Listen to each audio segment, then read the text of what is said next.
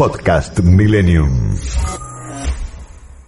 Vamos a convocar a, esta mesa de trabajo a charlar con nosotros a un investigador del CONICET y vicepresidente de la Sociedad Argentina de Virología, a Víctor Romanovsky. Hola Víctor, muy buenas tardes. ¿Cómo estás? Aquí Santiago y Gisela.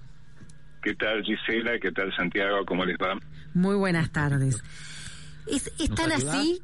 ¿Están así? ¿No se sabe nada? ¿Lo que se sabe es que no se sabe nada o se sabe algo ya? No, está claro que, que no se sabe todo. Eh, se sabe solamente que gracias a, la velocidad con la que lo comunicaron los investigadores de Sudáfrica, esta variante tiene una cantidad de cambios que llamamos mutaciones en el gen que ah, permite la producción de la proteína de superficie del coronavirus. Y esos cambios eh, tampoco sabemos exactamente si hacen que este virus sea más infeccioso, pero los escasos datos epidemiológicos parecen indicar que se transmite más fácilmente, más rápidamente, lo que no quiere decir que produzca una enfermedad más grave. Ajá. Bien, bien. Eh, y para que para poder saber eso tenemos que esperar tiempo, hay, hay que ¿qué cosas hay que mirar para saber eso? Bueno, no se puede predecir qué va a ocurrir en la vida real. Lo que se puede eh, sacar es alguna enseñanza de esta experiencia.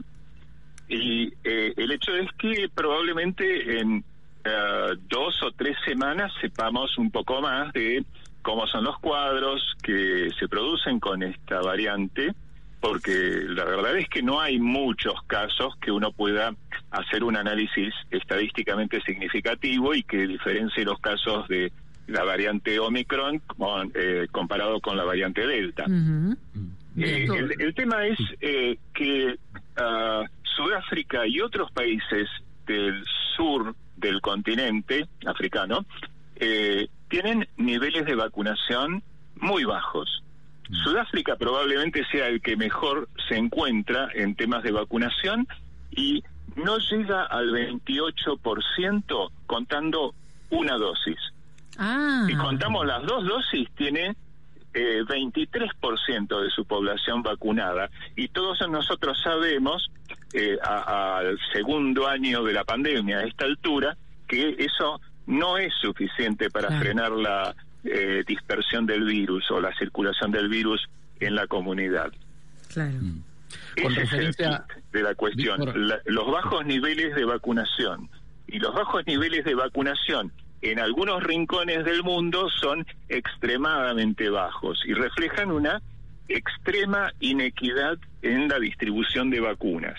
Así, en los países pobres tomándolo como promedio, hay menos del 6% de la población vacunada. Hay países donde eh, la población vacunada representa el 0,1%. O sea que estamos como si no hubiera vacunas para esos países. Y lo, lo importante es entender que se trata de una pandemia, que todos vivimos en el mismo mundo y si no eh, frenamos la circulación del virus en algunos rincones del planeta, eso se va a ver reflejado en, digamos, la salud y la economía de la gran cantidad de países que, digamos, compartimos este planeta, por bien o por mal. Víctor, déjame contarle a los oyentes que hoy a Joade a la Quija, codirectora de la Alianza Africana para la Entrega de Vacunas, hizo una declaración a la BBC muy fuerte. Dice, la nueva variante Omicron es el resultado inevitable de acaparar las vacunas y dejar a África por fuera. ¿Mm? Esto va de acuerdo. Sí, coincido, coincido. Es hasta obsceno que algunos países tengan eh, siete dosis de vacuna por habitante, mientras en África eh, las personas no puedan contar con una sola dosis. Mm. Mm.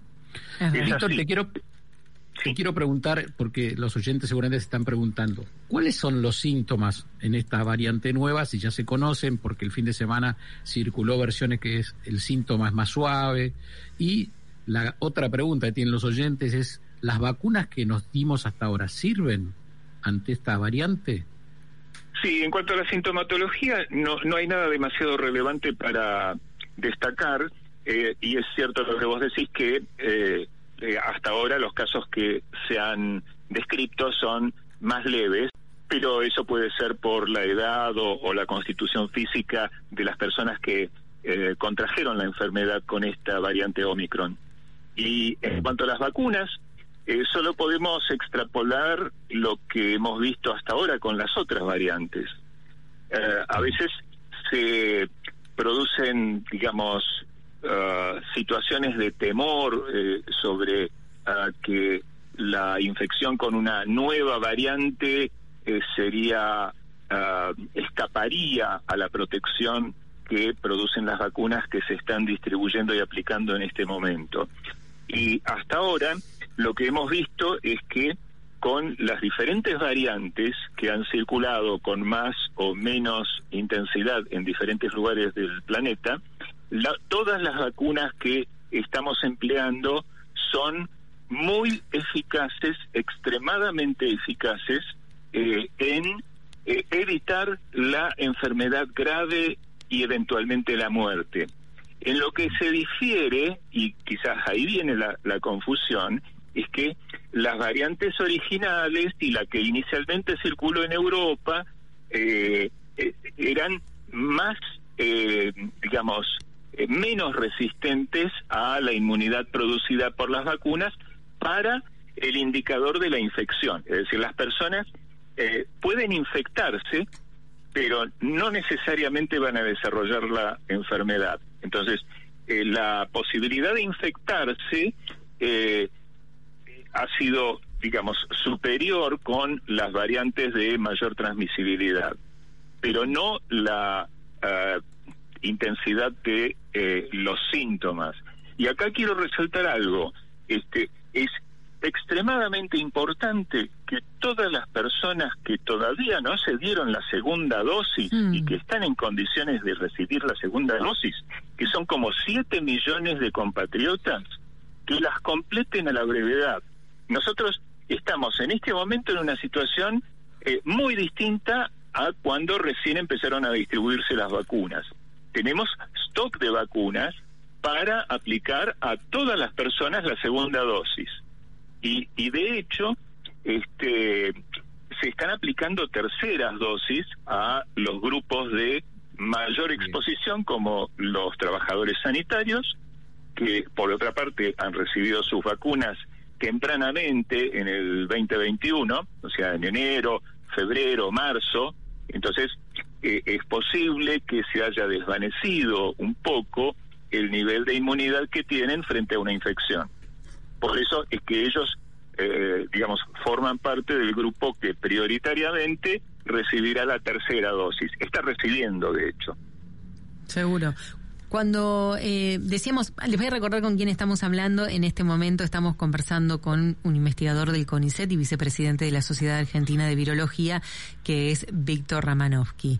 Eh, Víctor, te, vos hablabas de, bueno, saber si las vacunas cubren o no cubren esta enfermedad, lo que, lo, digamos, esta variante, este, lo, lo que hay que esperar eh, y los registros que se deben tener. Ahora, en África, vos decías, hay muy poca gente vacunada. El 28% con la primera dosis, el 23% con segunda dosis. Pero ¿qué pasa en los países donde entró ya esta variable y, em, y, hay más vacunación?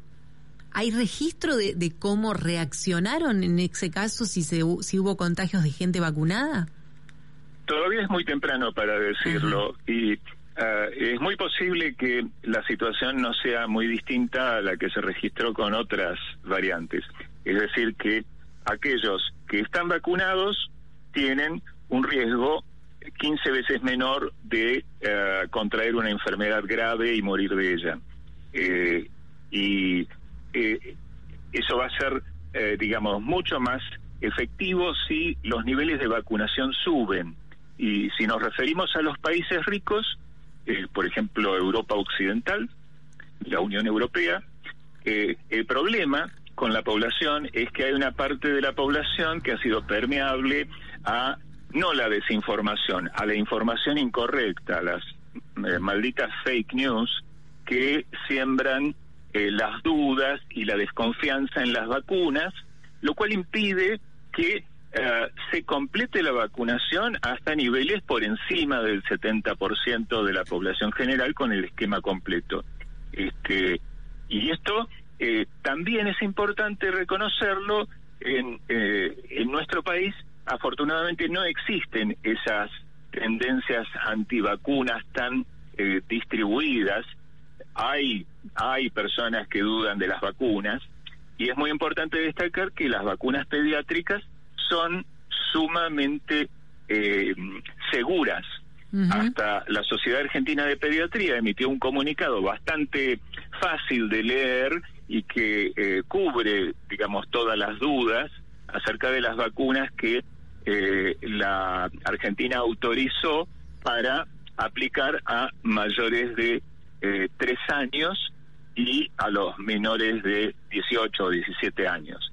E, esta eh, franja de, la población, los menores de 18 años en Argentina constituyen eh, un porcentaje importante, casi el 30% de la población.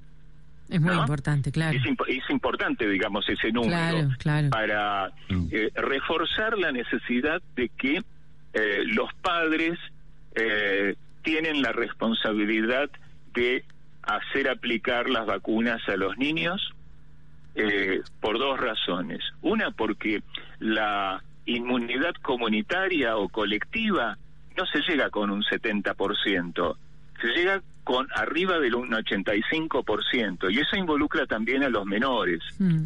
Y por otra parte, eh, los niños se infectan, pueden enfermarse y contagian.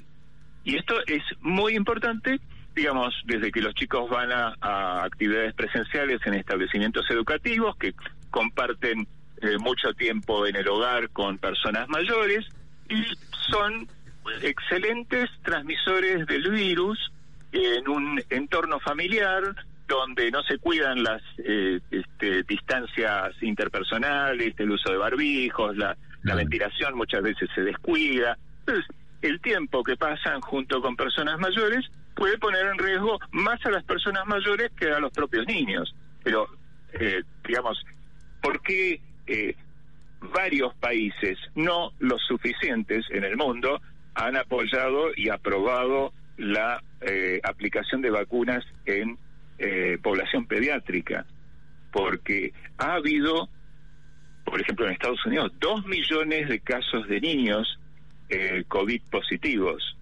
Ha habido más de 8.600 casos de niños hospitalizados mm. por COVID y han muerto más de 200 niños a causa de una COVID grave. Es decir, que no es cierto eh, este, esa información que se hizo circular, sobre todo en la ciudad de Buenos Aires, acerca de que a, a los niños no les pasa nada, no se enferman, no contagian, etcétera. Eso es probablemente un, el producto de la ignorancia, digamos, no, no se trata de, alguien y acá hasta ahora y acá hasta ahora cómo nos fue con el tema de los niños eh, bueno, tenemos casos eh, que fallecieron también y casos con enfermedades pero graves. Pocos, ¿verdad? Por eh, fallecimiento por COVID de niños es muy bajo, creo. Creo que son 143 niños y para mí no es bajo. A ver, bueno, mm. le, pido que, y, en ese caso le, le, pido que nos amplíe un poquito para, para poder conocer bien. En, en, ese caso se trataba de niños que no tenían comorbilidad o, niños que sí venían ya con una enfermedad preexistente y que el, el COVID lo que hizo obviamente fue entrar más agresivamente este por esto. Eh, yo no sé los detalles porque yo no estoy en la atención pediátrica y hay muchas cosas de estadística eh, médica que quizás eh, no tenga digamos, eh, en la punta de los dedos. Así que lamentablemente no le ah, puedo contestar esto con plena seguridad. Está bien. Pero el hecho es que esos niños, si no hubieran contraído COVID, no se hubieran muerto, no se hubieran hospitalizado. Bien, mm. bien, perfecto.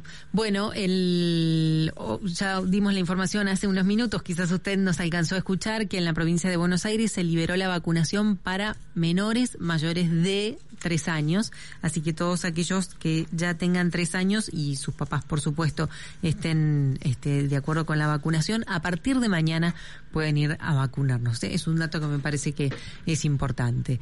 Extremadamente importante, lo conocí así y me parece una medida muy atinada. Y es muy importante que los padres eh, escuchen a quienes saben y no a los agitadores de cucos.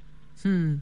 Mm. Bueno, ojalá que todos podamos estar teniendo todo el cronograma de vacunas rápidamente creo que nos hace llegar un poco más tranquilos, por lo menos aquellos que confiamos en, en las vacunas, al, digamos, a, todo lo nuevo que pase. Me parece que se llega de otra manera. Hay gente que ahora ya está esperando su tercera dosis, que tiene el primer y segunda dosis completa y está esperando el refuerzo, como le dicen algunos, o, o la tercera dosis en otro caso.